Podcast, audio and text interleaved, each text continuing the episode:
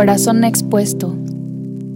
Hola, bienvenido a Corazón expuesto. Yo estoy muy contenta y muy emocionada porque ya estamos en el año 2021 y aunque ya pasaron 18 días desde que empezó el año, pues a mí todavía no se me pasa la emoción de estar en este año porque parece ser un año bueno, aunque todavía no se ha terminado la pandemia, yo creo que todos tenemos esperanza, yo creo que todos tenemos en mente cosas buenas, cosas nuevas para este año que viene, ¿no?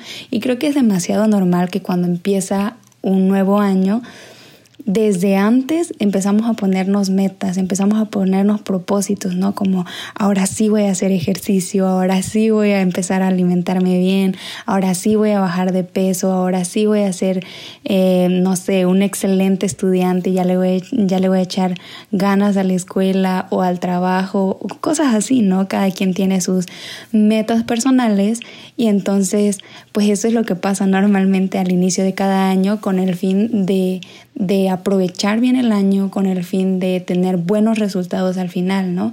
Pero hoy yo te quiero compartir algo que es muy, muy importante también para nuestras vidas y, y es una cosa demasiado importante que te, que te va a ayudar a empezar, bueno, aunque ya pasaron 18 días, de todas maneras, nunca es tarde para empezar, así que es una buena forma de empezar este año es una buena forma de empezar incluso cada día y una buena forma de, de, terminar tu vida también.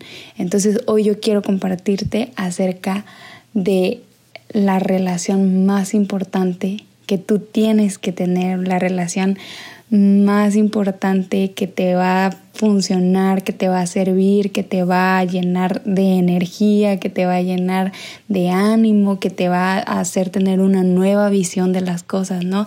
Y también, claro, que te va a hacer empezar a vivir la vida de una manera distinta.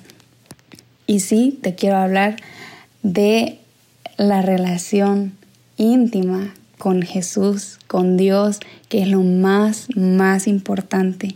Y a veces nos cuesta verlo así, ¿no? Pero yo creo que la vida de Jesús nos enseña muchísimas cosas.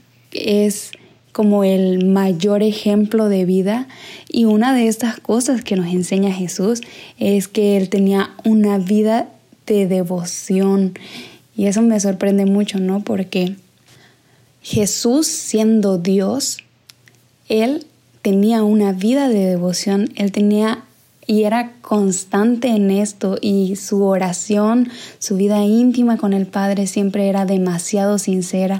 Él sabía que podía venir con toda seguridad y libertad y contarle cómo se sentía, incluso cuando era hora de ir a la cruz, que él ya sabía que ya iban a venir por él a, a llevárselo y todo eso, él va y corre a orar corre a contarle a Dios cómo se siente y creo que vemos que fue una oración bastante sincera, ¿no?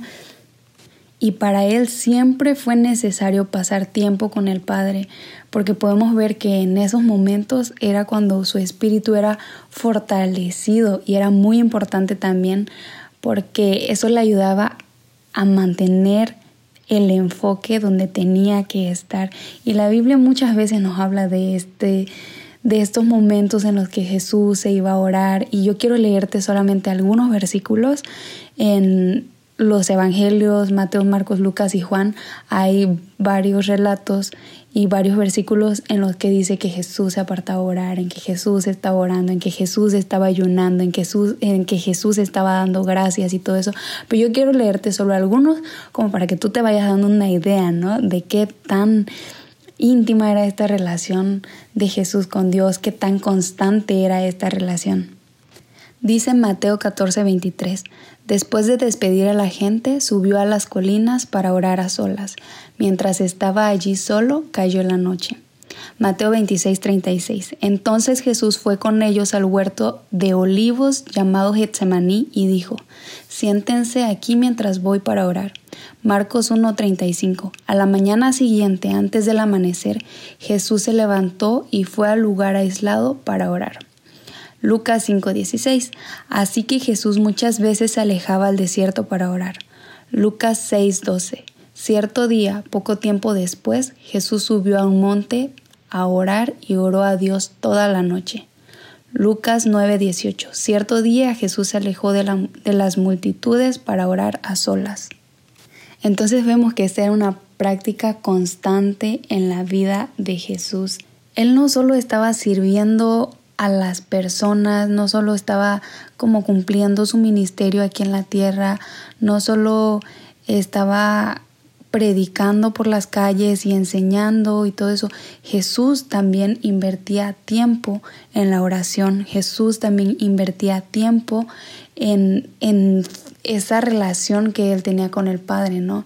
Y de nuevo lo quiero repetir, Jesús siendo todo Dios, sabía que era necesario tener esa relación con Dios Padre. Y en la Biblia también encontramos otros ejemplos, muchos ejemplos de otras personas que también estaban en esta relación, en esta comunión íntima con Dios. Y quiero leerte también rapidito alguno de esos ejemplos. Génesis 5, 23 y 24 dice, Enoch vivió 365 años andando en íntima comunión con Dios y un día desapareció porque Dios se lo llevó. Génesis 6, 9. Este es el relato de Noé y su familia. Noé era un hombre justo, la única persona intachable que vivía en la tierra en ese tiempo, y anduvo en íntima comunión con Dios. Génesis 18:33 Cuando el Señor terminó la conversación con Abraham, siguió su camino y Abraham regresó a su carpa. Éxodo 33:11 Dentro de la carpa de reunión, el Señor habla con Moisés cara a cara, como cuando alguien habla con un amigo. Después Moisés regresaba al campamento mientras que su asistente, el joven Josué, hijo de Nun, permanecía en la carpa de reunión. Y podemos ver que realmente no hay persona que haya estado haciendo la voluntad de Dios sin tener una comunión íntima con Él. Por eso, desear hablar con Dios y escuchar su voz debe ser algo tan deseable, tan anhelado, tan normal y diario en la vida de cada creyente. Hay un libro que me gusta mucho y que fue el que me llevó a pensar en todo esto el que me llevó a retarme y se llama En la quietud de su presencia, es de Nancy DeMoss, por si tienes la oportunidad de buscarlo y encontrarlo por ahí. Y ella dice en este libro, no puedes ser la persona que Dios quiere que seas si no pasas tiempo con Él. El tiempo a solas con Dios determina cuánto crezco en mi fe y es que nosotros realmente actuamos en consecuencia a la fe genuina que tenemos en Dios. Y esa fe va creciendo y se va fortaleciendo conforme tú vas conociendo más a Dios. Y es fácil, creo, pensar que conocemos a Dios por lo que nos cuentan otras personas o por lo que escuchamos que dice el pastor, por lo que escuchamos en algún podcast o vemos en algún libro, pero realmente empezamos a conocer a Dios cuando nosotros pasamos tiempo con Él, cuando nosotros buscamos a Dios a solas, cuando leemos la Biblia, cuando buscamos saber qué es lo que Él nos quiere decir acerca de Él y qué es lo que nos quiere decir acerca de nosotros. Y la verdad es que Dios no quiere que solamente te levantes, te pongas a orar y te pongas a leer la Biblia como algo automático o como algo que debo hacer o pues sí, ¿no? Como solo para, para marcarlo en tu lista de tareas. Definitivamente no es lo que Dios quiere. Él quiere que de verdad tengas toda tu mente concentrada en lo que estás leyendo y, y que lo hagas con un profundo deseo y vemos que hay muchas razones para buscar este tiempo a solas con Dios, ¿no? Y, primero a mí me gustaría señalar que es imposible conocer la voluntad de Dios sin conocerlo a Él. Y es, quiero regresar de nuevo a la cita de este libro que se llama En la quietud de su presencia, que dice, no puedes ser la persona que Dios quiere que seas si no pasas tiempo con Él. Dios revela su verdad en esos momentos íntimos, en esos momentos a solas. Y no quiere decir que no te pueda revelar la verdad a través de otras personas o que la verdad no esté revelada en las predicaciones de, de cada domingo en tu iglesia o las conferencias que escuchas. Claro que sí, pero hay verdades específicas para la vida de cada uno de nosotros que Dios nos quiere enseñar. Y si tú no vas, si tú no buscas, si tú no intentas entender y saber qué es lo que tiene Dios para ti, pues la verdad lamento decir que no va a llegar una una señal así del cielo, que se va a abrir el cielo y te va a decir una voz, esto es lo que tienes que hacer. Pues normalmente no pasan esas cosas porque Dios quiere que tú vayas y, y lo busques. Otra cuestión muy importante, otro punto muy importante es que cuando tú estás en ese tiempo, ay, se siente como algo tan como tan refrescante, como un oasis, porque es algo que te fortalece, es algo que te recuerda tu propósito, es algo que te, que te hace descansar, que te hace seguir creyendo, aumentar tu fe, como descubrir más acerca de Dios y acerca de sus verdades. Y la verdad es que no es suficiente solo ir los domingos a la iglesia para saber la voluntad de Dios.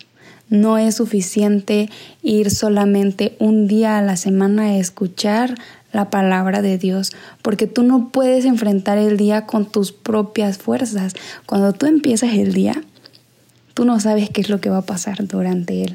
Tú no sabes qué es lo que viene, tú no sabes si va a ser un buen día, si va a ser un mal día, si, si vas a tener mm, momentos felices o momentos trágicos y tristes. No sabes, no sabes qué es lo que viene y por eso tienes que estar preparado. Cuando tú estás preparado, cuando tú estás bien equipado, cuando tú estás bien armado para el día, puede venir cualquier cosa y seguramente no te va a tumbar y seguramente no te va a causar tanto daño, seguramente no te va a desanimar tanto como, como lo haría si no estuvieras así de equipado, ¿no? Y de nuevo quiero decirlo, no es suficiente buscar a Dios un día a la semana para enfrentar toda la semana o para actuar en contra de la corriente de este mundo. Ay, porque es tan constante tener tentaciones, todo el tiempo nos vemos tentados a a, hacer lo malo, a hacer cosas indebidas, a actuar conforme a nuestras emociones. No sé, puedo pensar en mil tentaciones en este momento, tú sabes cuáles son las tuyas. Y por eso Jesús decía que tenían que orar, orar sin cesar. Por eso Jesús les decía, todo el tiempo tienen que estar orando para para que no caigan en tentaciones, porque conocer las verdades de Dios y porque estar bien cimentados en Él es el arma para combatir todas las mentiras y todas las tentaciones que puedan llegar durante tu semana o durante tu día. A veces nosotros pienso que tendemos a pensar que si ya estoy sirviendo en la iglesia, si yo ya tengo un ministerio o si yo ya voy los domingos al templo pues con eso ya es suficiente para sentirme muy cristiano, con eso ya es suficiente para que Dios esté contento conmigo, para que yo ya sea salvo o cosas así, ¿no? Tal vez es nuestra forma de hacernos sentir bien a nosotros mismos, pero la realidad es que no, Dios no quiere que sigas una serie de reglas y ya, porque sabes qué, eso ya ha pasado. Eh, los sacerdotes en el Antiguo Testamento, recientemente estaba leyendo Malaquías y Malaquías es un libro ay, donde le habla muy directamente a los sacerdotes y les está diciendo, ¿saben qué? Ustedes empezaron siguiendo una serie de reglas y rituales este, y, lo empezaron a hacer mal porque ahora ya ni siquiera me están honrando, ya ni siquiera su corazón está en honrar a Dios, ya ni siquiera su corazón está en el centro de la voluntad de Dios, ustedes están haciendo lo que quieran, ustedes, ustedes están viviendo una vida como la que ustedes quieren vivir y su corazón está demasiado lejos de Dios, pero siguen siguiendo las reglas, pero siguen haciendo sacrificios, pero siguen eh, pensando que Dios se honra de lo que ustedes están haciendo porque están cumpliendo con las reglas, pero realmente no porque su corazón está lejos de Dios, está viviendo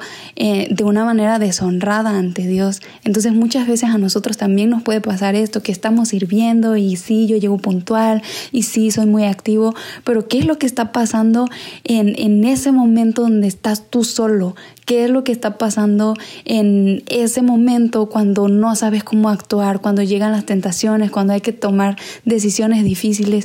¿Qué es lo que está pasando? en tu relación íntima con Dios, cómo estás tú con Dios, porque no se trata de nada más, y yo creo que lo he escuchado muchas veces, que dicen que no se trata de una religión, sino de una relación. Y tal vez hasta nosotros mismos hemos dicho eso, pero realmente lo estamos viviendo, realmente estamos viviendo una relación con Dios. O sea, Dios, el creador del universo, el rey de todo, te da la oportunidad de que tú tengas una relación directa con Él. Ahora ya no hay necesidad de que tú vengas a los sacerdotes, no, ahora tú puedes tener una relación directa e íntima con Dios. ¿Y, qué estás haciendo con eso? ¿Lo estás aprovechando? Y, de nuevo eh, quiero regresar como a la idea de del podcast, bueno, creo que fue el número dos, pero hablamos de que está la mesa puesta, ¿no? Y Dios te dice, ven, siéntate conmigo y puedes comer, pero tú decides decir, ay no, Dios, yo te veo de lejitos. Yo, yo no quiero platicar tanto contigo porque pues, no tengo mucho tiempo, porque, eh, no sé, se me hace aburrido o no. no. Y, y es que la vida no se trata de eso, ¿no? El cristianismo no se trata de, de solo mi relación con los demás, no, lo principal es tu relación con Dios. Por eso eh, Jesús dice que, que el gran mandamiento en la ley o que la ley se reduce a que tú ames al Señor tu Dios con todo tu corazón, con toda tu alma y con toda tu mente, que tu corazón, todo tu corazón desea a Dios, que toda tu alma desea a Dios, que toda tu mente desee tener a Dios ahí constantemente. Y yo solo estaba pensando en esta pregunta, ¿cómo puedes servir a un Dios que no conoces? ¿Cómo puedes servir y saber qué es lo que le agrada, qué es lo que no le agrada? ¿Por lo que te cuenta la gente o por lo que tú has aprendido de lo que Él te ha dicho? Yo quisiera compartir contigo algunos tips que a mí me han servido porque la verdad es que esto también había sido una lucha en mi vida porque a mí me costaba mucho y porque yo a veces decía, ay, es que esto está aburrido, yo me duermo, o sea, yo me siento a orar y termino dormida o, o cosas así, ¿no? Entonces siempre había sido una lucha en mi vida, pero pero empecé a buscar la forma de ser intencional con esto, ¿no? Entonces quiero compartirte algunos tips. Y número uno, yo creo que en todas las listas de tips ya lo has escuchado y es ponte un horario fijo. Eso es muy importante porque si tú dices, ay, pues ahí durante el día cuando me salga un espacio libre, entonces lo voy a hacer. No va a pasar. Entonces ponte un horario fijo y, y que tu plan gire en torno a esto, ¿no? Como tú, si tú prefieres que sea en la mañana, entonces tienes que hacer todo lo posible para que al otro día tú te levantes temprano, ¿no? Tal vez eso implique dormirte más temprano también, para que ya cuando estés, pues no te esté ganando el sueño. Eh, número dos, y este es uno de mis favoritos, porque no tiene mucho tiempo que lo descubrí, pero me encantó hacerlo, y es hazlo con un amigo que cada quien tenga su tiempo personal con Dios, pero pues pueden ponerse de acuerdo para leer el mismo libro o llevar el mismo plan y, y que los dos puedan compartir lo que Dios les habla. A veces uno ve una cosa y el otro tal vez está viendo otra parte de la historia y ya cuando lo platican pues se complementa y resulta algo muy padre la verdad. Y es uno de mis puntos favoritos. También cuando tal vez a ti se te olvida o no tienes muchas ganas pues ya tu otro amigo te está diciendo oye hay que hacerlo. Oye ya leíste. Oye qué aprendiste y, cosas así no entonces resulta algo como que, que te motiva mucho que te anima mucho. Y, y es algo importante, creo yo. Y número tres, hazlo aun cuando no tengas ganas, porque muchas veces así es el comienzo de algo que termina siendo apasionante. Yo me acuerdo que hace un tiempo, muchos años, yo creo que, bueno, hace un tiempo tuve como una temporada fit, aunque no lo crean, tuve una temporada fit entonces, al principio a mí me costaba mucho empezar a hacer ejercicio, pero luego empecé a hacerlo, empecé a hacerlo y empecé a tener disciplina en eso y de repente ya me gustaba mucho hacer ejercicio y ya no solo quería hacer ejercicio una vez al día, sino quería hacer ejercicio más veces al día cada vez que tenía tiempo libre y todo eso y se, volvió algo que, me empezó a gustar muchísimo, ¿no? y así también es esta práctica, ¿no? Cuando al principio puede que te cueste, al principio puede que te quedes dormido, al principio puede que no entiendas, pero comienza a hacerlo y después vas a ver cómo Dios te va abriendo el entendimiento, Dios te va abriendo la mente y, termina a ser algo muy emocionante porque empiezas a descubrir cosas nuevas, empiezas a descubrir cosas importantes, empiezas a ver cómo Dios te habla de manera específica. Y recuerda que para todo esto hay que tener siempre disciplina y determinación.